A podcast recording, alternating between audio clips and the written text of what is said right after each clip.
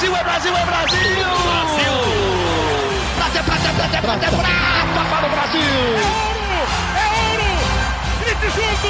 Medalha de ouro para o Brasil nos Jogos Olímpicos! Rumo ao pódio! Saudações Olímpicas! Este é o Rumo ao Pódio, podcast de esportes olímpicos da Globo. Eu sou Marcel Merguizo, estou em casa novamente em São Paulo e na minha companhia, também em São Paulo, mas na casa dele, Guilherme Costa. Fala, Gui! Fala, Marcel. Bom dia, boa tarde, boa noite para todo mundo ligado no Rumo ao Pódio. E seguimos de casa, né? Seguimos na nossa quarentena, né? Que já são quase 40 semanas de casa, mas é o que a gente tem que fazer mesmo. Seguimos gravando o nosso podcast, cada um em sua casa. Boa, boa. Vamos nos ater em um número mais importante aqui. Nove meses, faltam nove meses, 275 dias mais ou menos, dependendo de quando você está escutando Rumo ao Pódio. Nove meses para a abertura, para a cerimônia de abertura da Olimpíada de Tóquio. Está chegando, né, Gui? As coisas estão andando. Aparentemente teremos Olimpíada. É, ao que tudo indica, teremos Olimpíada sim. O, o Japão está se preparando. A gente só não sabe como vão ser as Olimpíadas. Se vai ter público para todo mundo vai poder assistir, público de 100% das pessoas, se vai ser só para os vacinados, se vai ser só para os japoneses, só para países que tenham controlado bem a pandemia, mas a verdade é que, ao que tudo indica, a gente vai ter sim a Olimpíada, os atletas vão poder ir para lá, todos que conseguirem a classificação, a gente só não sabe ainda como vai ser o público das Olimpíadas. Perfeito, e como se não bastasse uma pandemia, soubemos essa semana que teve até cyberataque contra a organização dos Jogos Olímpicos de Tóquio. Os Estados Unidos e, a, e, a, e os ingleses, né, a Grã-Bretanha, estão, estão acusando os russos, sim, os russos, de, de entrarem ali no sistema do, dos Jogos Olímpicos de Tóquio. Vamos ver ainda, as investigações devem continuar, deve continuar aquela acusação de um lado, a acusação de outro. Lembrando que os russos vivem aquele dilema de não sabem ao certo quais modalidades eles poderão participar, tudo a ver ainda com, com aquele doping sistemático é, do Estado russo mesmo, que já proibiu alguns atletas de competirem na Rio 2016. Isso continua agora para Tóquio, investigações continuam, teve pagamento de multa, enfim, as coisas estão andando, a gente não sabe como também os russos vão participar dessa Olimpíada, mas tem essa novidade, como se já não bastasse tudo o que está acontecendo em relação aos Jogos Olímpicos. Mas vamos lá, tem, tem muita coisa também dentro das quadras, pistas, piscinas. Só essa semana, Gui, para a gente ter uma ideia dos assuntos que a gente tem para falar ainda hoje. Liga Internacional de Natação. No Brasil, finais dos estaduais de vôlei, daqui a pouco começa a Superliga, está tendo estaduais de basquete também por aqui. Mais uma etapa da bolha do vôlei de praia lá em Saquarema, no Rio. Teve tênis com Biadade ganhando mais um torneio pequeno. Os duplistas nossos continuam bem internacionalmente. Enfim, muito assunto. O principal assunto no final de semana foi a etapa da Copa do Mundo de Canoagem Slalom. O Brasil teve bons resultados, mas foi uma semana quente, né, Gui? Uma semana quente, muitas modalidades, o Brasil conquistando resultados importantes e também a gente tem que lembrar que na semana, nessa semana que a gente está gravando, né, a gente está gravando no dia 20, mas na próxima sexta, dia 23, começa o Grande Slam de Budapeste de Judô. O Judô, uma modalidade importantíssima para o Brasil, vai voltar ao circuito mundial, o Brasil com a equipe completa ou praticamente completa lá na Hungria também. Então, muita coisa rolando nesse fim de outubro nos esportes olímpicos. Perfeito, perfeito. A seleção já embarcou para Budapeste. Dia 23, sexta-feira, começa a competição. Dia 23, sexta-feira, aniversário do Rei Pelé. Anote na sua agenda. É, não haverá festa, mas você pode comemorar também e mandar seu parabéns para o Rei Pelé nas redes sociais. Enfim, Gui, muitos assuntos, mas o mais importante de hoje, temos uma convidada especialíssima e vamos entrevistá-la agora com exclusividade aqui no Rumo ao Pódio. Bom, Gui, como a gente falou, convidada especialíssima hoje, dois dias de, depois de conquistar uma medalha inédita na história do Brasil, Ana Sátila Vargas. Seja bem-vinda ao podcast Rumo ao Pódio. Muito obrigado por nos atender. E parabéns pela conquista, conquista importantíssima, não só para você, mas para a canoagem slalom brasileira como um todo, né? Obrigada pelo convite, primeiramente. Estou muito feliz. Foi uma conquista assim inédita para mim. É, e o PP, que a gente está batalhando ali há muitos, muitos anos e sempre muito perto né, da medalha de ouro. Dessa vez deu certo, então estou muito feliz. Acho que é uma conquista incrível para mim e para toda a canoagem brasileira, com certeza. É bom só ressaltar aqui, Gui, antes das perguntas, a Ana Sátila tem só 24 anos, mas ela tem umas 25 Olimpíadas já nas costas, tá? há, uns, há uns 35 anos no circuito mundial, então é, é muita experiência ali. É, a Ana, mineira, isso é muito engraçado, né? A gente fala um pouco.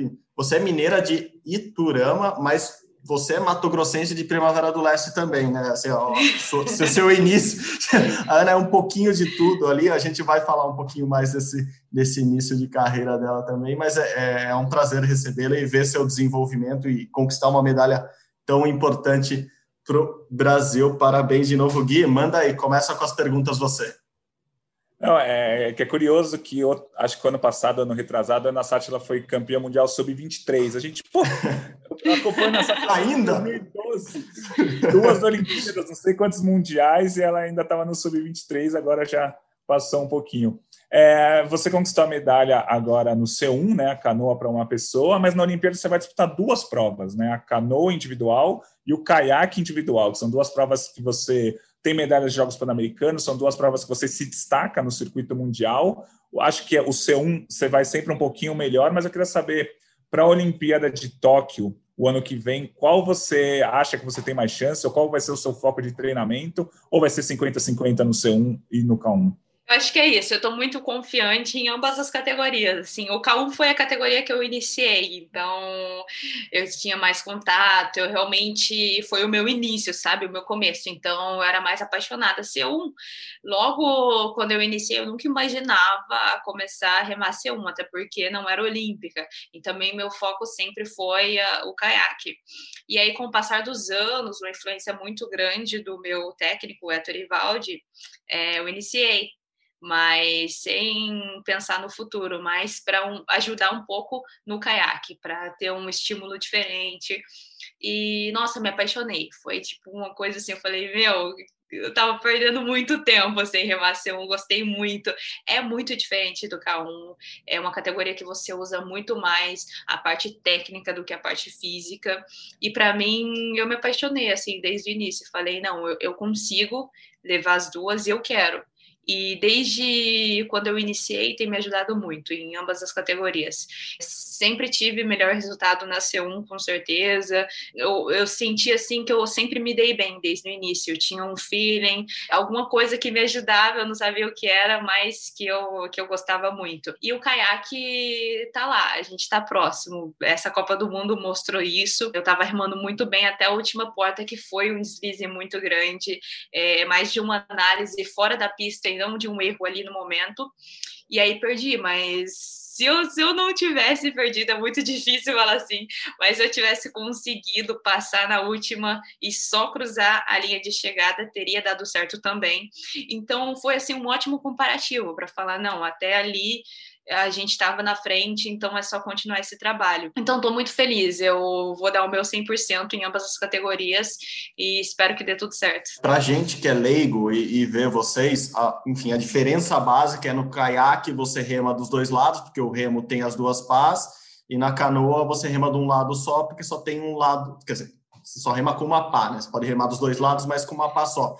Isso, quando você Isso. treina, quando você compete, faz alguma diferença? Eu quero saber, basicamente é, você tem que se dividir para treinar para as duas provas ou não? O seu treinamento serve para as duas? Isso te ajuda para a Olimpíada, por exemplo, ou te prejudica porque você tem que dividir atenções? Acho que ajuda bastante. Para o treinamento é um pouco mais complicado. O K1 a gente tem um sentimento dentro do barco muito diferente do que da C1. Então, para mim, às vezes, quando eu entro no caiaque e remo primeiro e depois eu tenho que pegar a C1, é uma coisa totalmente diferente. E eu já me sinto um pouco pior. Então, para conseguir é, treinar muito bem é, é, a pior parte, é a parte mais difícil. Depois, na competição, sempre tem me ajudado bastante. Eu acho que é uma vantagem muito grande a gente ter a oportunidade de competir duas vezes mais do que as outras meninas que só fazem uma categoria. Eu vejo que já depois da, da minha primeira classificatória, é, geralmente é o K1 agora na frente, quando eu chego para mim a classificatória da C1, já estou muito mais relaxada, porque eu já participei da competição, eu já vi a pista, já, já sei muito melhor o percurso, então isso tem me ajudado bastante. O que é complicado são os treinamentos, mas eu, eu procuro fazer um dia só uma categoria e no outro dia outra, e assim eu, eu consigo ter um feedback muito legal. Mas foi ali um longo trabalho até eu descobrir como conseguir. É, treinar muito bem em ambas as categorias. As rivais na Olimpíada vão ser totalmente diferentes do, no K1 e no C1, ou você acha que vão, vão haver, assim, vão coincidir as, as principais rivais pela medalha? Eu acho que, que sim, eu acho que vai ficar ali entre os atletas que a gente já conhece. A Jéssica, que é muito forte é, em ambas, que conseguiram a classificação até agora para as Olimpíadas, é, em ambas as categorias são apenas cinco. Então a gente já sabe quem que vai ter ali essa, essa pequena vantagem, mas é independente. Eu acho que ajuda bastante, tanto no K1 quanto na C1, e nos prepara um pouco melhor para as próximas descidas. O, o que essa medalha de ouro na Copa do Mundo no último fim de semana te anima, te deixa mais empolgada, mais motivada para a Olimpíada do ano que vem? Você que ficou tanto tempo sem competir, né? Você ou praticamente todos os atletas da canoagem slalom ficou tanto tempo sem competir. O que, que esse ouro te motiva, te anima? Nossa, muito. Eu fiquei muito feliz. Eu acho que, assim, é, eu passei por um momento muito difícil durante a quarentena. Para mim é muito difícil treinar é, mais separada, sozinha, é, quando eu não tenho uma estrutura muito legal, quando eu não tenho o meu técnico me acompanhando e ali em cima, sabe? Então, para mim foi um pouco difícil. E o fator principal foi que a gente não tinha nenhuma ideia se iria conseguir competir esse ano. Então, isso, assim, desmotivava muito a cada dia. E aí, com a ajuda da minha família, o meu namorado, que treina ali diariamente comigo, a minha irmã, principalmente, que a minha irmã, ela é ela é mais nova, então eu sei que ela tá sempre se espelhando muito em mim. Então eu tinha que sempre estar tá bem, sabe? Eu, eu, eu, eu, tinha isso comigo, que eu tinha que sempre estar tá bem para motivar ela também. Isso me ajudou muito, foi incrível. Para mim, assim, foi um diferencial é, que realmente mudou totalmente a minha preparação. Eu consegui treinar muito bem. E chegar aqui nessa competição é, eu fiquei muito feliz com, com as minhas descidas, todas elas, desde o K1 a C1, a minha final no K1, que eu fui com tudo, eu fui para ganhar a medalha de ouro e não a de prata, para mim era isso. Então eu sei que eu estava muito preparada, sabe? Eu me sentia muito preparada. Então é assim, é um sentimento de que todo o trabalho valeu a pena e que a gente está muito no caminho certo. Na C1 eu não não fiquei contente contente com a minha descida eu fiquei triste, na verdade, não foi o que eu queria fazer. Eu tive uma falta, uma penalidade, isso assim acaba comigo. E mesmo assim, ter ganhado a medalha de ouro foi, foi impressionante. Quando eu terminei e vi que era suficiente para medalha, eu fiquei muito feliz. E isso que me motiva ainda mais, saber que eu não dei, não consegui colocar o meu melhor e ainda assim foi suficiente. É, né, você falou da, da quarentena e do, do, confinamento. Você chegou a ficar quanto tempo sem treinar realmente, sem ir para a água? E depois, quanto tempo sozinha? E até rever todo mundo, quando que foi? Na verdade, eu tive a oportunidade de não ficar nem um dia sem treinar só o período ali da viagem do Rio de Janeiro para Foz do Iguaçu, quando começou ali uhum. é, piorar um pouco, a confederação nos reuniu e falou realmente, eu acho que a gente pensa que no Rio não é o melhor para vocês, então vai todo mundo para casa. E aí a gente viajou, eu, uma tia, a minha irmã, a gente começou a montar uma estrutura bem legal em casa, uma academia gigante, que no final ficou muito legal. Então, isso foi assim uma motivaçãozinha para a gente conseguir treinar. Mas em casa é muito difícil você conseguir a motivação para para ir para treinar, para ir remar. A gente conseguiu um, um lugarzinho, um lago perto de casa também é, tinha algumas balizas que outros atletas já tinham providenciado, então era possível. Mas logo ali, quando eu fiquei sabendo do adiamento das Olimpíadas, eu fiquei um pouco mal, sabe? Foi um momento que eu falei, puxa, e agora? O que, que vai acontecer? Será que a gente vai ter competição? E aí eu tirei duas semanas em off, meio devagar, ainda fazia uma academia e tal, para seguir o Mate a minha irmã mas é, para mim foi um momento um pouco difícil, então eu preferi descansar um pouco e voltar depois com tudo, sabe? Mas a gente teve uma estrutura incrível durante esse período, acompanhamento do, do nosso técnico, do Comitê Olímpico, então foi bem legal. E agora o planejamento é ficar aí na França treinando até a próxima etapa da Copa do Mundo e depois, já, já tem ideia de como vai ser essa sequência até Tóquio? Isso, a gente já estava planejando tudo, até porque agora vai ser muito corrido. Então, a gente fica aqui até a Copa do Mundo, depois uh, a gente tem ali até dezembro um período que a gente pode escolher entre ir para casa ou treinar ali até três semanas do Rio para depois descansar, que é o que a gente vai fazer. É, depois de dezembro, a gente vai ter ali um longo período de treinamento só no canal de Deodoro, pelo menos até março. E aí começa um ciclo que é impossível de parar. A gente tem várias Copas do Mundo, treinamento é, em Tóquio, que não está confirmado, mas a gente espera que, que vai acontecer. E aí jogos diretão, então vai ser uma correria. E, e você chegando com uma uma medalha de ouro, né? Você já tinha ido várias vezes ao pódio, né? Até no K1 mesmo, mas no C1 você já foi bronze em campeonato mundial também. Ah, mas agora você foi uma foi campeã. Por mais que algumas atletas não tenham participado da competição, você foi medalha de ouro numa etapa da Copa do Mundo. O que isso é, te empolga mais ou te deixa mais confiante para chegar em 2020 com tudo?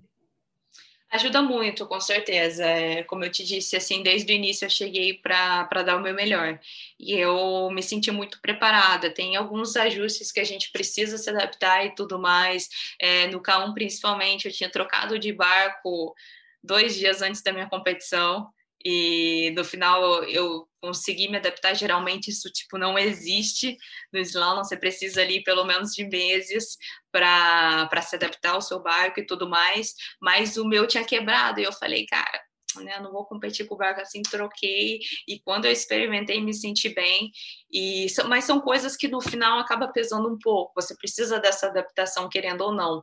E mesmo assim, eu, eu fiquei muito contente com a minha participação, de verdade, desde a primeira descida, é, os meus treinamentos numa pista que não é tão fácil, que é muito diferente do que a gente está acostumada. Então, para mim foi, foi muito legal. Foi um início assim incrível que me motiva muito. Agora, principalmente para essa pista aqui na França, que a gente conhece muito mais, que a gente já se familiarizou, é, eu acho que vai ser ainda mais legal. Estou muito feliz de estar aqui e ter essa oportunidade de competir novamente antes de voltar para o Brasil. Você conhece já a pista lá de Tóquio? Já, já, já desceu lá? Como é o canal? Faz muita diferença? Você acabou de falar que faz diferença de uma pista para outra.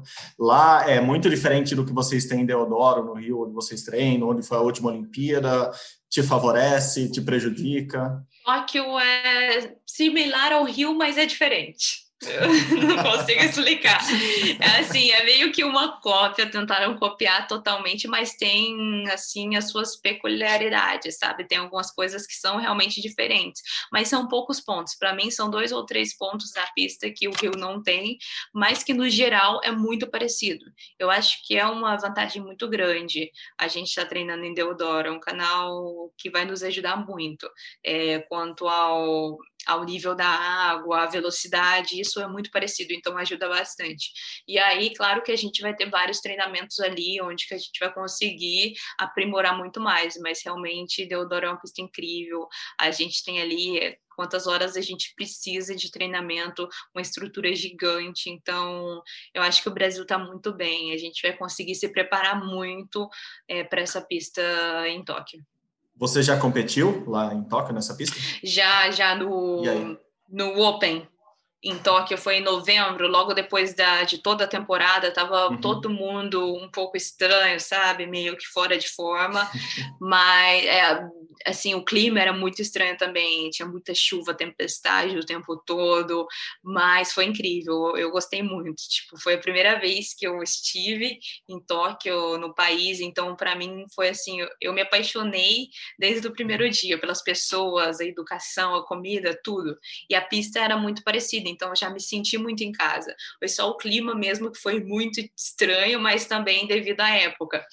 E gostei muito. Eu terminei a minha participação, se eu não me engano, em quarto na C1 e sexto no K1 mas com pouco tempo de preparação e, de novo, não consegui colocar nada do que eu pretendia na competição, não fiz uh, boas descidas em ambas as categorias, e mesmo assim, com todo mundo participando, a gente ainda conseguiu a final muito tranquila e um resultado que não foi tão ruim. Então, para mim, fiquei muito feliz com toda a experiência que eu tive, desde a alimentação e o canal, que é o fator principal. É, eu queria saber se o, o baque do adiamento né, foi em março março que a gente descobriu que não ia ter a Olimpíada de Tóquio. Já faz sete meses que a gente sabe que a Olimpíada passou para o ano que vem. Quando que esse baque passou, ou se é que passou, se ainda está meio estranhando você em outubro, está competindo em alto nível, agora vai ser tudo corrido para ano que vem. Como é que está com relação a esse baque do adiamento, o baque da pandemia? Bom, para mim foi muito no início ali, logo quando eu fiquei sabendo, sabe? É, foi um pouco difícil. Como eu te disse, eu tirei ali duas semanas para descansar e também tentar me recuperar um pouco dessa novidade que foi uma surpresa.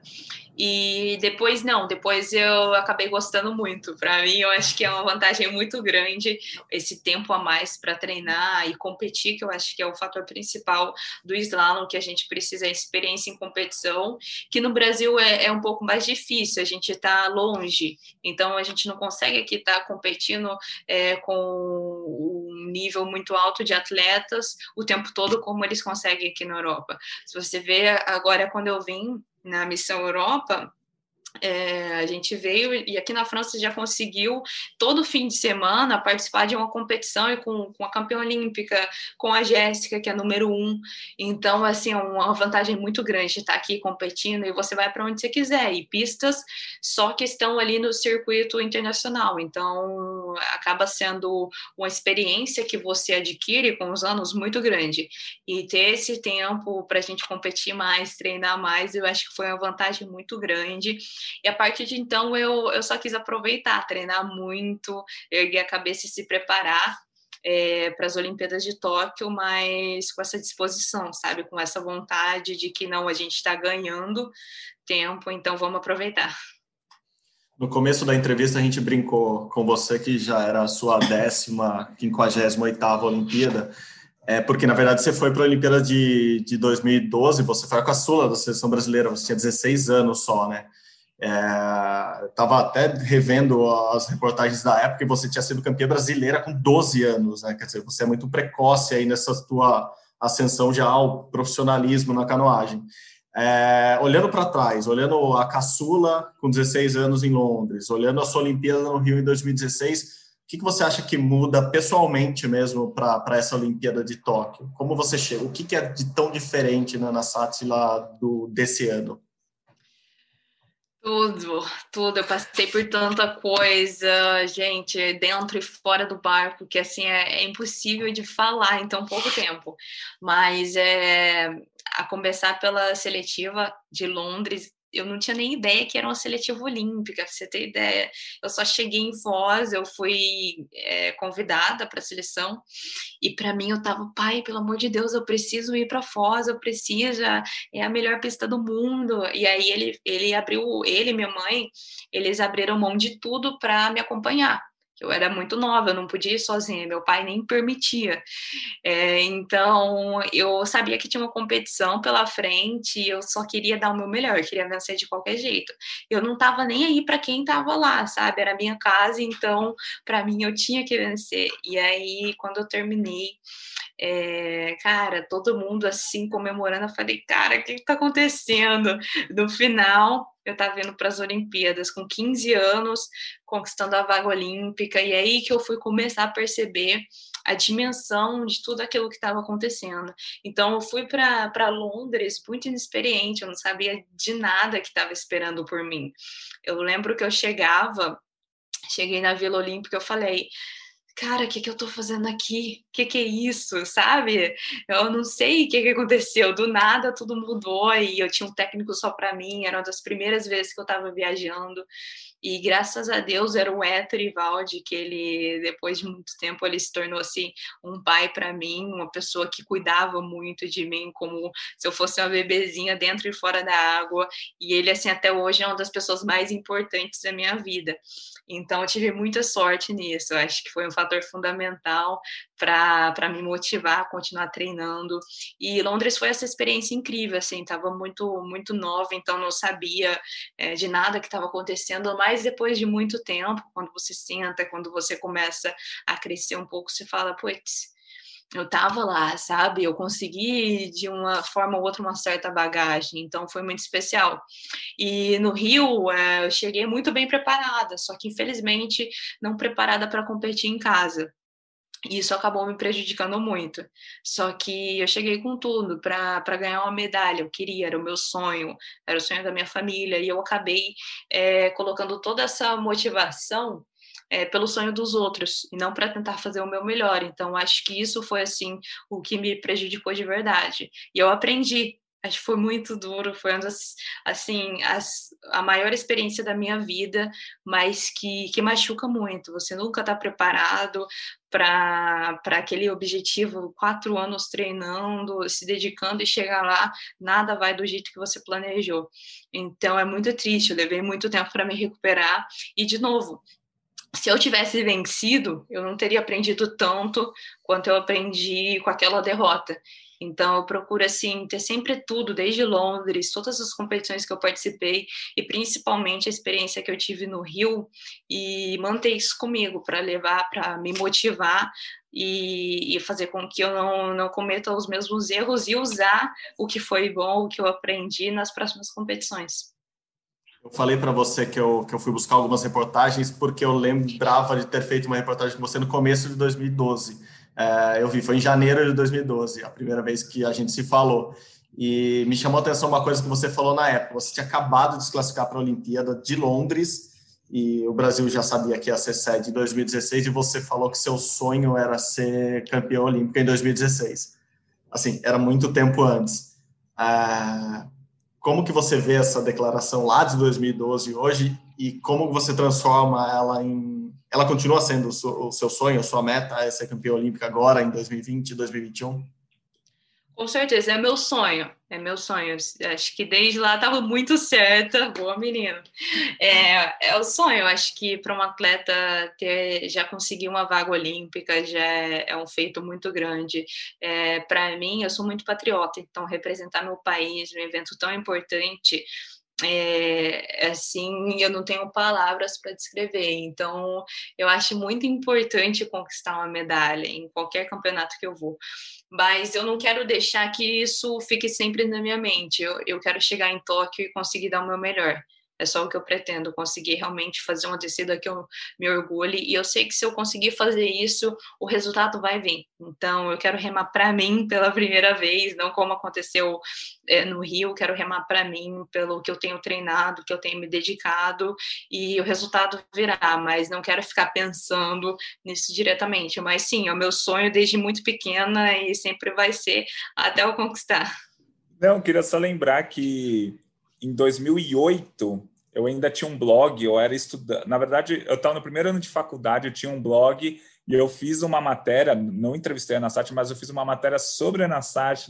Ela tinha acho que 11 anos e numa, ela tinha ganho o Campeonato Brasileiro, alguma coisa assim, e ela numa foto ao lado do Sebastian Quatrin, que na época era o grande nome da canoagem velocidade do Brasil, né? A Nassat era da canoagem slalom, mas claro, eram da mesma modalidade. E ela já sendo campeã com 11, 12 anos, então é, um negócio bem legal. Por isso que a gente ainda fica com o negócio na cabeça, pô, campeão mundial sub-23 ano passado, mas ela tem uma carreira tão longa e com tantas conquistas que é um negócio é, interessante. Só queria para fechar, pelo menos da minha parte, é, como que, por exemplo, na Olimpíada do Rio, como você explicou, o resultado não foi o que você esperava, mas você só teve uma chance de, de que era o K1, que era a única prova olímpica. Agora você tem duas chances, o C1 e o K1. Eu quero saber se isso te deixa um pouco mais tranquila, do tipo, pô, vou descer aqui no C1 mas se não der, tem o K1 depois de amanhã, ou vice-versa, enfim. Como que é isso? Essa tranquilidade que poucos atletas brasileiros têm, ter uma segunda chance na própria Olimpíada. Não, para mim não não mudou muito. Assim, eu o meu sonho que eu tenho trabalhado é para conquistar um bom resultado em ambas as categorias. Então, eu sei que eu não tenho essa margem de erro. Eu quero chegar e estar tá muito bem preparada nas duas, mas, como eu disse, uma categoria acaba ajudando muito a outra. A gente vai chegar ali, competir a classificatória no C1 ou no K1, independente de qual vai acontecer primeiro. E depois eu acho que é uma vantagem muito grande na outra categoria que eu entrar. Então, quero procurar apenas é, conseguir manter essa vantagem e utilizar esse benefício a meu favor, mas eu penso em não ter essa margem de erro, que eu quero andar muito bem nas duas categorias. O, o Gui falou das mudanças do, do, no, na canoagem slalom. Na canoagem também, velocidade, vai ocorrer isso. É, agora a gente tem igualdade, né? As mulheres competem o mesmo número de provas do que os homens, se eu não me engano, são oito ao todo, são duas, óbvio, na, na, na slalom para os homens e para as mulheres, e daí são seis na velocidade para os homens e para mulheres. Isso é uma igualdade, só lembrar que no, no Rio foram apenas. É, é era metade das provas, as mulheres participavam de metade das provas, era cinco contra onze. É, você sente isso na canoagem? Assim, as coisas também estão melhorando para vocês, mulheres, como um todo? Assim, eu não sei se quando você entrou lá com 12 anos ou quando você foi para a Olimpíada com 16, você sofria algum tipo, via o machismo ou sofria algum tipo de discriminação ou de preconceito porque é a mulher chegando num lugar que é dominado por homens e se isso melhorou agora? Como que você vê esse panorama, essa igualdade que a própria Confederação Internacional tenta trazer para o esporte agora? Bom, quando eu iniciei ali, eu remava apenas o K1, então para mim era meio que tipo assim, eu não conseguia me aprofundar mesmo naquilo que estava acontecendo. E aí, logo, logo no início, já começou ali uma luta muito grande das meninas, principalmente da canoa, para ter mais voz. Eu lembro que nas aberturas as meninas se reuniam e às vezes eram mais meninas da, da canoa do que na, na canoa dupla masculina que era a categoria que estava nas Olimpíadas, ia ser um feminino, não. Então tinha todo um movimento ali muito legal para as meninas tentarem mostrar que tinha, tinha um interesse muito grande da nossa parte, que a gente queria ter oportunidade de competir, e mesmo não sendo uma categoria olímpica ainda, tinha um número muito maior do que a categoria masculina. Eu acho que isso ajudou muito, foi muito interessante. Assim, a gente participava uh, de muitas reuniões para tentar melhorar e para a gente se manter unida também para uhum. conquistar esse feito. E finalmente deu certo, assim, logo começou a, a se discutir sobre a, a, possibilidade da C1 adentrar os jogos, e aí já houve um interesse muito grande da, da categoria. Começou a aumentar muito o número de participantes já nas Copas do Mundo, Campeonato Mundial, e, e ali a gente já conseguiu ultrapassar muito fácil o número de atletas na categoria masculina é, que estava nas Olimpíadas, esse ou não. Então, assim, acho que foi muito importante para a história da C1, acho que vai ser um feito muito grande, é, essa participação inédita da categoria, e é muito lindo para você acompanhar uma prova, você vê que em tão pouco tempo as mulheres já, já evoluíram muito comparado ao que era antes, e eu acho que vai ser um, um show muito espetacular que vai acontecer ali nas Olimpíadas na categoria de C1 feminina. Boa, boa. Bom, para encerrar mesmo, algumas curiosidades que eu sempre comento com o Gui, ele até sabe, a gente brinca aqui de vez em quando. Conta, Ana Sátila, Sátila não é sobrenome, né, Gui? Vargas é sobrenome. Meu Conta Deus! Todo mundo confunde em todos os lugares. Te juro que até meu namorado, há pouco tempo, ele não sabia. Pensa. Três anos e pouco juntos, ele não sabia, mas sim, Ana Sátila nome e Vieira Vargas sobrenome. Na Sátila, que é o nome da sua avó, é isso? Isso, Ana, da minha bisavó, e Sátila da minha tataravó. Minha mãe, ela assim, um, um gênio para inventar nome, né? Aí Ana Sátila Vieira Vargas, a minha irmã mais velha, Jaquianes Alita Vieira Atuí.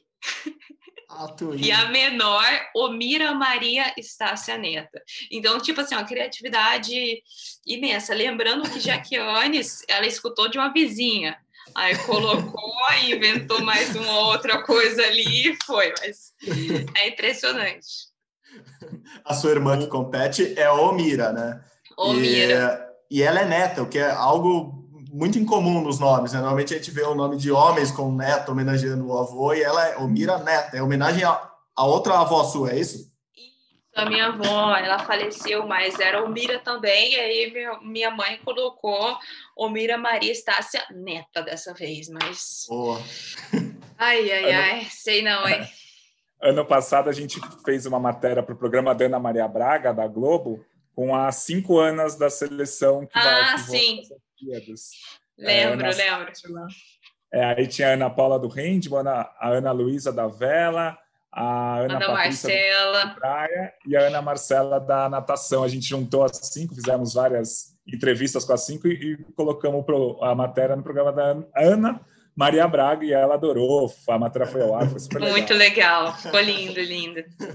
E a Ana, tanto que você, você ouve as narrações internacionais, é, vira Ana Satila, né? Ainda tem isso. Não Para ajudar. acertam. E sim, geralmente tinha que ser o Vargas, que é o nome e o sobrenome. Mas, eles Mas acham que é gente- sobrenome também. Exatamente. Aí eu, eu também gosto, eu gosto muito. Então falei, ah, deixa assim, tá legal, já foi. Mas ninguém acerta. E você falou, a gente falou do seu namorado, a gravação inteira aqui. É, você con- conseguiu um reforço para o Brasil, é isso, né? Exatamente, não, o Macheu, ele é, ele é um atleta, assim, muito dedicado, muito esforçado, então, já é francês, para quem não sabe. é Francês, isso, ele é francês, é, ele está conseguindo a naturalização agora, ele já tem a, a residência permanente, e meio que a gente é muito apressado, assim, então a gente se conheceu, ele já veio para o Brasil, já veio morar, tipo assim, de malicuia, e aí ele não quis mais voltar. E aí ele assim é um suporte muito grande e a escola francesa de canoagem era assim a melhor do mundo, sabe? Então é, ele passa assim uma experiência, um feedback para gente que ninguém nunca imaginava. A gente escuta coisas que tipo assim você fala, cara, como é possível e um país tão tão forte, tão potente na canoagem e a dedicação dele também é uma coisa impressionante. Eu assim, eu sei que eu treino muito, eu sou muito dedicada, muito esforçada. E eu preciso, que é uma coisa que, que me ajuda a ter confiança no meu trabalho, eu saber que eu estou treinando muito.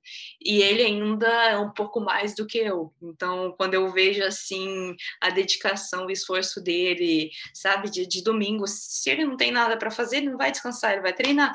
Ele fala, tá, eu tô aqui sem fazer nada, é descanso, mas vou treinar. E, tipo, não importa, Natal, feriado, o mundo pode estar acabando e ele pega as coisas ou vai aqui sem equipamento mesmo, ele dá um jeito de treinar, não importa como.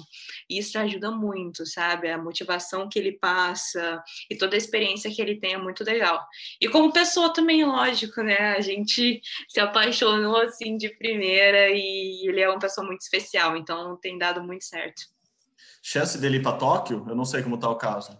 Não, não, porque para a ICF, para você, para você conseguir é, participar, você tem que se classificar um ano antes. Até então, ele, até hoje, ele não tem a naturalização mesmo. Ele precisa tá para sair, mas não tem. Então, é meio que impossível. É impossível. Mas para Paris, quem sabe, ele vai estar tá lá, né? Ele vai estar tá tentando. Em casa, você já deve estar falando francês muito bem, que eu, eu, eu, ouvi você falando. Como é o nome da cidade que você tá, por exemplo? Por. Pour. Viu? Je parle pas, c'est très difficile, né? c'est compliqué. Mas até a Paris família... dá, vai. Não, com certeza, pelo amor de Deus, se não der também, se não der, eu vou apanhar de muita gente aqui da família dele para começar. Porque tá todo mundo aqui agora reunido e tipo, meu, não importa, eu vou jogando as palavras assim, se não der certo, eu tento de novo e eu me comunico, mas falta um pouco ainda. Bom, até Paris dá, dá para chegar em Paris falando bem francês e dá para chegar em Paris com já certeza. com uma medalha olímpica no peito, né? Amém. Boa Voltou. sorte para você aí. Continue bem nas competições. E muito obrigado de novo. Valeu, o papo foi ótimo. Imagina, que é isso. Você sabe que sempre que precisar, eu tô aí. Fabão também, muita gente boa, então, brigadão. Valeu, galera. Obrigado mesmo. Valeu, Obrigada, tchau, tchau. gente. Bom, Gui, é isso. Vamos, vamos retomar. Você quer começar pelo quê? Natação, judô, tênis, vôlei, vôlei de praia? Pode escolher. Hoje estou, estou muito bonzinho hoje, Gui. Vamos começar com a natação. Está rolando lá na Hungria, em Budapeste, a Liga Internacional de Natação. É uma competição nova, é só o segundo ano que acontece. E os principais atletas, ou boa parte dos principais atletas do mundo estão lá, são mais de 300 atletas competindo. Uma liga que é meio confusa, digamos assim. São seis semanas de competição, começou na última sexta-feira, vai até o, a metade de novembro. E os nadadores são divididos em times, né, em equipes, não necessariamente do mesmo país. Então, é uma liga internacional de natação em que tem franquias que contratam os nadadores, tal. Eles estão tentando fazer um negócio bem legal na natação, apenas o segundo ano, mas já é um evento grande. É, o pessoal da organização pegou dois hotéis lá na Hungria, em Budapeste, colocou todos os atletas lá nessa bolha. Os atletas não podem sair do hotel, podem ficar só na piscina ou na área do hotel e na piscina de competição. E eles vão ficar durante seis semanas lá, tudo isso por conta da pandemia do novo coronavírus. Vão ser várias etapas nesse período, os atletas vão nadar várias vezes, mas o Brasil, nesses últimos três dias, aí, nessas duas primeiras etapas, já conquistou uma série de medalhas: ouro, prata, bronze. Mas acho que eu vou dar destaque aqui para o Fernando Scheffer, não confundir com o Fernando Scherer. Fernando Scheffer conquistou a medalha de ouro nos 200 metros livre é, na primeira etapa, né? E ele derrotou, inclusive, por exemplo, o lituano Danas Rapsis, que é tipo o melhor nadador da atualidade, um dos melhores nadadores, é o campeão europeu, um dos favoritos para a Olimpíada de Tóquio. Ele derrotou. O brasileiro nadou em 1 minuto 42 segundos e 75 centésimos. Eu acho que vale a gente falar nessa, nessa Liga Internacional de Natação que ela é disputada em piscina curta, né? A piscina olímpica tem 50 metros a piscina curta tem 25 metros. Então, para nadar os 200 metros livres, você faz oito chegadas em piscina curta e quatro chegadas em piscina longa. É uma pequena diferença, para os atletas faz muita diferença, mas para a gente que assiste, a gente gosta, a gente vê a competição rolando, é muito legal ver os melhores nadadores do mundo por lá. Então, o Fernando Scheffer foi o grande destaque, ele venceu os 200 livres, mas o Brasil teve outras medalhas de ouro, com Guilherme Guido, com Vinícius Lanza, com os próprios atletas nadando os revezamentos, também conquistando medalhas. Então, é uma competição que é festiva, assim, é, com, a, com, as franquias, é um show de luzes e tal, mas também é muito importante porque talvez seja a principal competição do ano na natação nesse ano maluco da pandemia.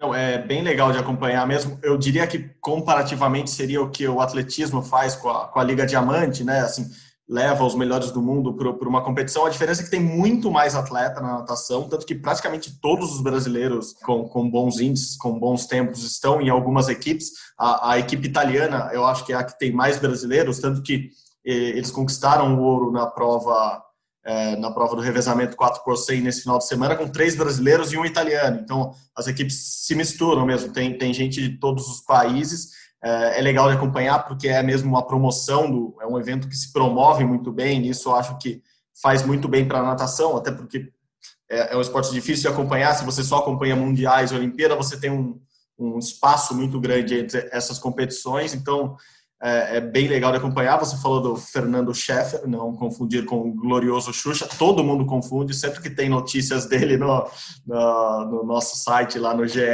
é, sempre tem um comentário, ah, achei que era o Scherer. Não é o Xuxa, é o Scheffer, é o chefão, como dizem alguns nadadores. Ele é bem mais novo, né? O Fernando Scheffer das, das Olimpíadas lá do, do século passado, eu diria.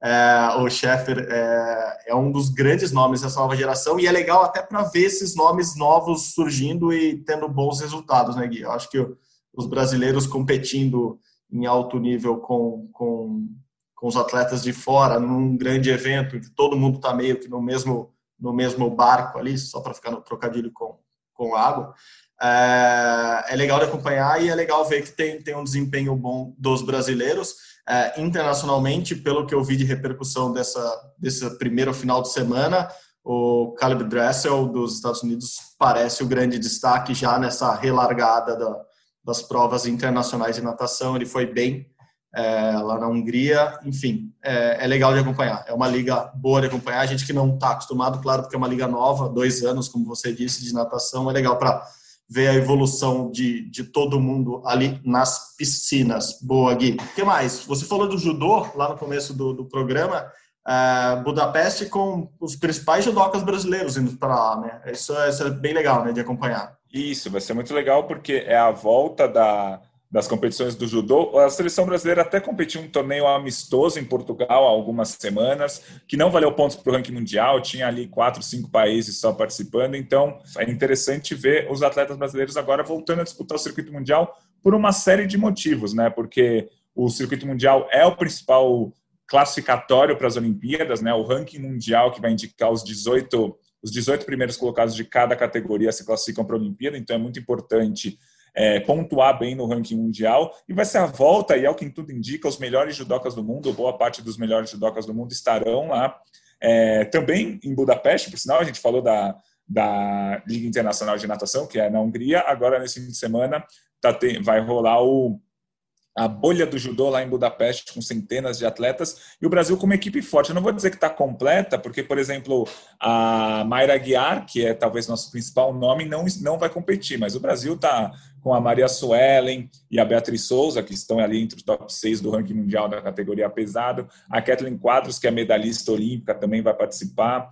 É, no masculino, o Brasil vai ter o Davi Moura e o Rafael Silva, que são da categoria pesado. O Rafael Silva, duas vezes medalhista olímpico, e outros nomes que estão brigando por uma vaga na Olimpíada também estão lá. Então, vai ser muito importante para a gente ver como que o judô brasileiro está nessa retomada, assim, porque a gente, o judô brasileiro ficou dois meses treinando em Portugal, né, naquela missão do COB, missão Europa, em que levou os principais atletas do Brasil para treinar lá, e a gente precisa ver como que eles estão, né, como foi feito esse treinamento, se deu tudo certo, se o nível foi mantido, porque o que tudo indica, os atletas de muitas modalidades, acho que o judô inclusive, agora eles vão numa tacada só até a Olimpíada, né? Faltam nove meses, vai ter uma semaninha, dez dias de folga ali no fim do ano, mas eles vão numa tacada só, vão participar desse grande slam, depois vai ter o Masters em janeiro, que também vale muito pontos, vai, vai ter campeonato pan-americano também, é, que também vale ponto, enfim, vai ser numa tacada só, não tem mais férias, não tem mais descanso, a Olimpíada, o ciclo é, final de preparação já está rolando e esse vai ser um bom parâmetro para a gente saber, ó,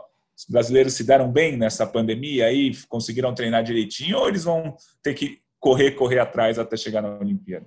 Sim, bom você tocar nesse ponto. Eu até comentei já no podcast que tinha conversado com alguns atletas alguns meses atrás e eles estavam justamente nessa dúvida: se tiravam as férias logo agora em agosto, setembro, o que seria o planejamento normal deles pós a Olimpíada, se ela tivesse ocorrido em 2020, e daí começavam o planejamento já para 2021, ou se davam uma atrasadinha nas férias, até estender o máximo que eles podiam, agora outubro, novembro, para aí sim fazer essa reta final para a Olimpíada. Então, pelo que eu estou sentindo e vendo dos atletas brasileiros, a maioria deles fez isso, assim, já tirou as férias, não tem mais férias até a Olimpíada de Tóquio, então esses nove meses são realmente a reta final. É, aproveitando só esse gancho do judô, você falou do, da missão Europa, o judô ficou lá um tempo, voltou, ficou um tempinho aqui em Pindamonhangaba, onde a, a confederação teve, tem, tem um centro de treinamento, e, e, e não que ela corra riscos, mas a missão Europa agora, nesse momento, está sobre... É, está com uma atenção redobrada sobre ela, por quê? Porque a gente está vivendo uma segunda onda de, de, de Covid-19 na Europa. Assim, países como a França e como Portugal tiveram um aumento significativo do número de casos e o que eu sei é que o COB sim está atento a isso. É, atualmente, por exemplo, o rugby está lá em Portugal, tem outras equipes indo para lá. A missão Europa foi planejada para acontecer até dezembro, então o COB está atento, não vai trazer ninguém de volta agora, também não vai proibir ninguém de ir, quem já estava no planejamento, mas há uma atenção redobrada com a, com a missão Europa atualmente por causa dos novos casos de coronavírus lá na Europa. A gente não viu nada na Hungria, tanto que Budapeste está recebendo grandes eventos, mas é algo para a gente, que acho que vai, vai estar tá na nossa pauta, vai estar tá sob os nossos olhares nos próximos meses, próximas semanas, porque sim, há um grande risco. A gente viu, inclusive, um ciclista colombiano, a gente noticiou essa semana, que foi reinfectado pelo coronavírus, então ainda tem esse esse problema de reinfecção que, que acontece numa escala muito, muito pequena no mundo todo, mas acontece, então é algo para ficar atento. Para encerrar, ajudou a última informação que eu tinha, você comentou aqui no, durante as minhas férias, é, Rafaela Silva já teve o julgamento dela, mas não tem uma resposta ainda, a gente não sabe qual será a pena dela. O que eu soube é, de novidade é que até janeiro sai essa pena, que é, o tempo estipulado para esse julgamento é, sair, né, para a decisão final sobre a pena dela, da Rafaela Silva, é janeiro de 2021.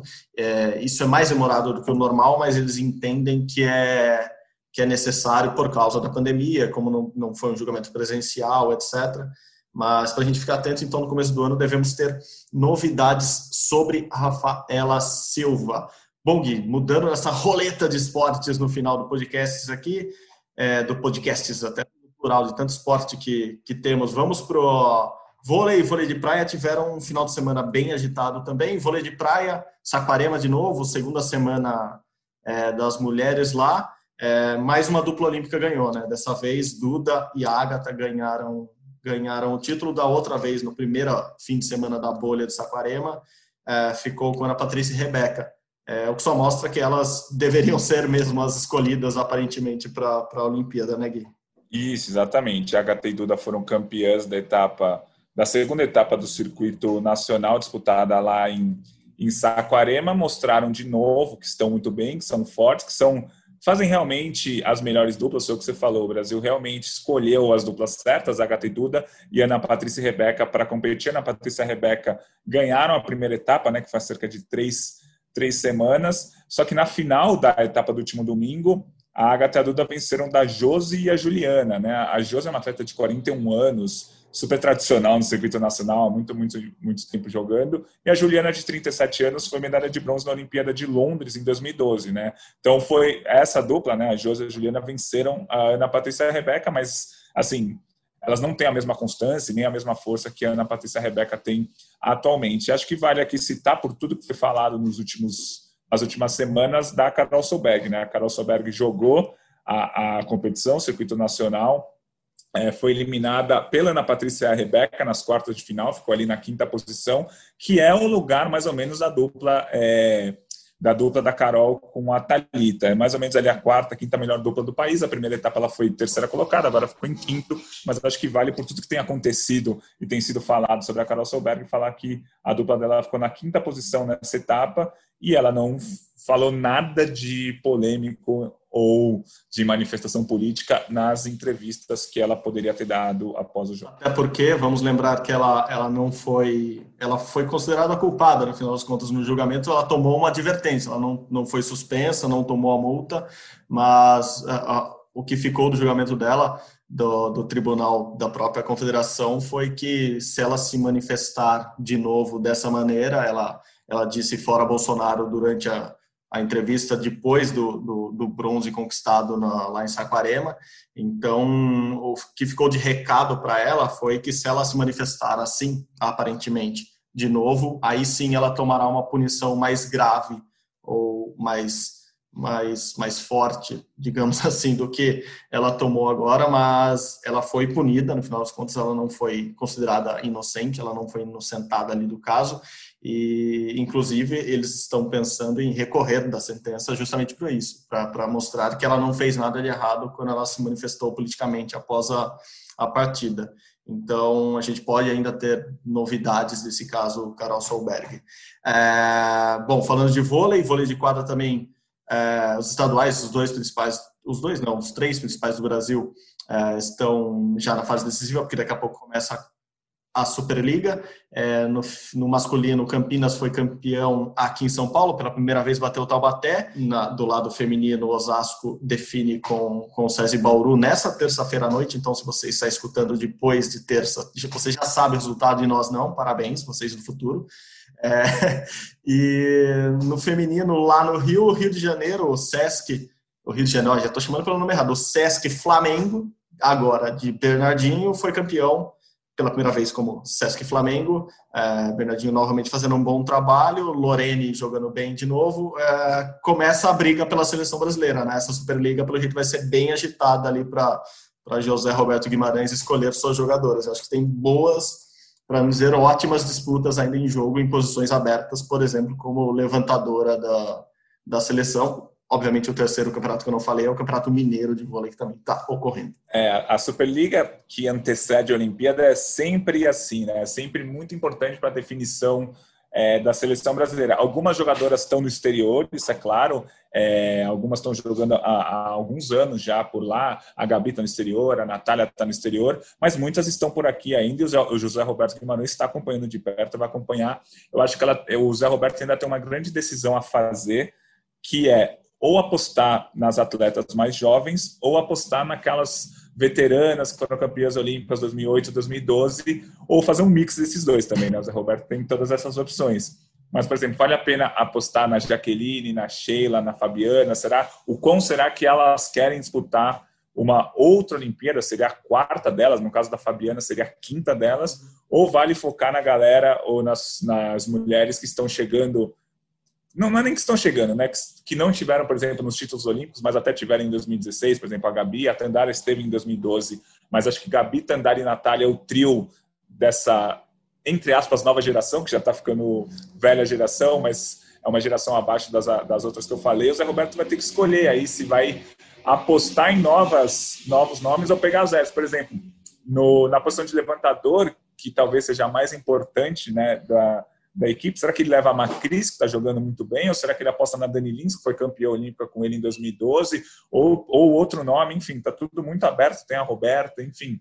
A Fabiola tá voltou a jogar. A Fabiola, foi campeã pelo Flamengo. Pelo menos quatro nomes, acho que são esses quatro principais nomes vão vão disputar essa posição que é fundamental, é, que é, é. sempre polêmica, porque é, é, é, é, uma posição muito importante ali no vôlei, mas eu acho que essas quatro sim devem, devem disputar, e, e as quatro começaram bem, assim, começaram jogando e estão jogando bem, então é, vai, vai ser uma decisão complexa mesmo, eu acho que o tridente deve ser esse mesmo de ataque ali, com, com Tandara, Natália e Gabi, mas o restante me parece muito aberto, e só para aproveitar essa parte das veteranas, as bicampeãs olímpicas, a Sheila, a Thaisa e a Fabizona, a Fabiana, elas fizeram uma live no começo da semana e, e nela um, assim, um não, várias pessoas perguntaram sobre a Olimpíada para elas e elas não quiseram falar se elas vão jogar ou não, se elas estão dispostas a, a mais um ciclo, aí completar esse ciclo. Enfim, tudo muito aberto ali, acho que principalmente para a Fabiana, né? É, a Thaís aparentemente vai estar tá se dedicando a, jogar mesmo mais uma Olimpíada. A Sheila vai para os Estados Unidos, é um campeonato totalmente diferente é, do que a gente está acostumado, mas segundo ela própria, é para tentar a vaga em Tóquio. É, mas enfim, temos, eh, temos, temos muito, muito assunto aí na, até definirem as 12 convocadas, e são só 12 na Olimpíada, o que dificulta ainda mais para o Zé Roberto, porque ela tem que, ele tem que levar atletas que são mais versáteis ali, porque ele não pode ter uma seleção é, mais inchada para fazer as alterações, por isso mesmo só deve levar uma líbero, como, como sempre, enfim. É, eu acho que vai ser muito animada, principalmente essa Superliga feminina, que a seleção está mais aberta do que a masculina, que a geração do ouro do Rio meio que se mantém ali com, com um acréscimo importantíssimo do, do ex-cubano, não existe ex-cubano, né? do cubano naturalizado brasileiro leal, que joga muito e provavelmente, quase que com certeza, estará nessa seleção. Enfim, é, vai ser uma Superliga animada. Vai ser animado como como é sempre a Superliga antes da Olimpíada, ali que todo mundo quer ganhar o título, claro, mas encantar o técnico da seleção e fazer parte do time na Olimpíada. Lembrando, a seleção feminina do Brasil atualmente não é favorita ao pódio. É uma seleção que foi quarta colocada na Copa do Mundo do ano passado, é uma seleção é, que tem foi sétima no Mundial de 2018, enfim, é um time que não vai chegar favorito, chega atrás, por exemplo, de Itália, Estados Unidos e Sérvia, mas claro, tá ali no bolo, tá na briga, para essa medalha, mas não é o time favorito, é o time candidato ao pódio no ano que vem. Boa, Gui, boa, Gui. Para encerrar, então, tênis, a gente teve mais alguns torneios importantes. Bia Haddad, que volta de suspensão é, de doping, que ficou é, um ano sem jogar praticamente, continua ganhando seus títulos ali, os títulos pequenos que ajudam ela a subir no ranking, mas acho que mais importante do que esses títulos da Bia, até os, os duplistas do Brasil continuam muito bem, né?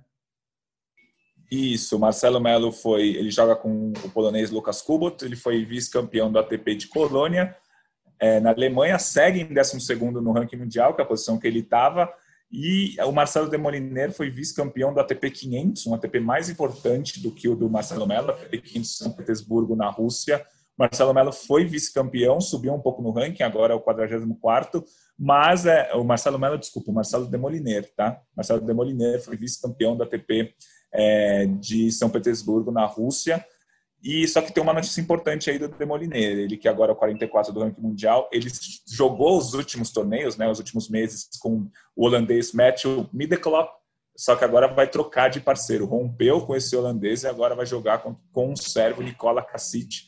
Portanto, o Demoliner mudando de parceiro. Marcelo Melo segue com o Lucas Kubot.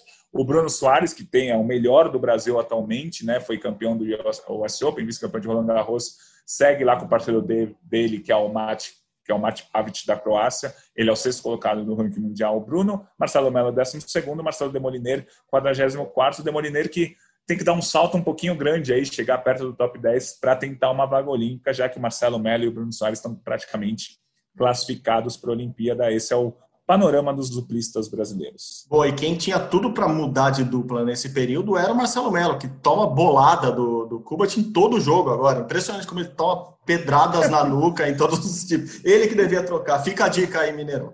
Ó, Girafa, pô, um duplista que não, que não, que não te ataque em quadra. Né?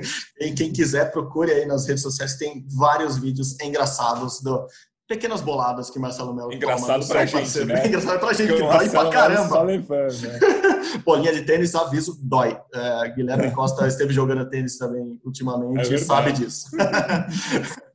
Pô, Gui, bom, um belo panorama do, do nosso esporte olímpico. Para fechar, é, aquela notícia que a gente nunca quer dar, é muito triste mesmo, até porque eu, por exemplo, acompanhei um pouco da, da carreira dela ali perto dos Jogos Pan-Americanos do Rio em 2007. Morreu nessa semana, na semana passada, no final de semana, a ginasta Ana Paula Schaeffer, ginasta da ginástica rítmica, foi medalhista no, nos Jogos Pan-Americanos do Rio em 2007, representou o Brasil por muito tempo. É, a causa da morte ainda, ainda não foi devidamente explicada. É, ela foi encontrada pela mãe em casa. A Ana tinha 31 anos só. Por muita gente que eu conversei nesse final de semana, é, muita gente, óbvio, lamentando a morte dela e dizendo que ela era uma das mais promissoras técnicas do Brasil. Enfim, ficam aqui nossos sentimentos para toda a família da Ana Paula Schaeffer e também para a família da ginástica, que é muito próxima, ali na ginástica rítmica também. Grande abraço e beijo a todas, fiquem bem. É, é o que a gente pode prestar de homenagem aqui para Ana Paula, que infelizmente nos deixou neste final de semana. Um grande abraço e o sentimento a todas mesmo. Gui, Obrigado de novo. Mais, mais um rumo ao pódio, o 66 meia que normalmente é o número de apostas em medalha de ouro e prata do Brasil para a próxima Olimpíada de algumas pessoas. Valeu, Gui. Obrigado, hein? Valeu, Marcel. Sempre um prazer fazer o podcast ao seu lado e semana que vem a gente está de volta. Boa, boa. Bom, o Rumo ao Pódio, o podcast de esportes olímpicos da Globo, tem a minha produção e do Guilherme Costa, a apresentação nossa também. A edição é de Leonardo Bianchi e de Bruno Palamin, a coordenação de Rafael Barros e a gerência de André Amaral. Você encontra o nosso podcast lá na página do GE, ou se você quiser digitar direto ge.globo barra Rumo ao Pódio. Ou também encontra a gente lá nos agregadores de podcast, como o Spotify, como o Google Podcasts e o Apple Podcasts. De novo, muito obrigado a todos, obrigado pela companhia. Até semana que vem. Saudações olímpicas. Tchau, tchau.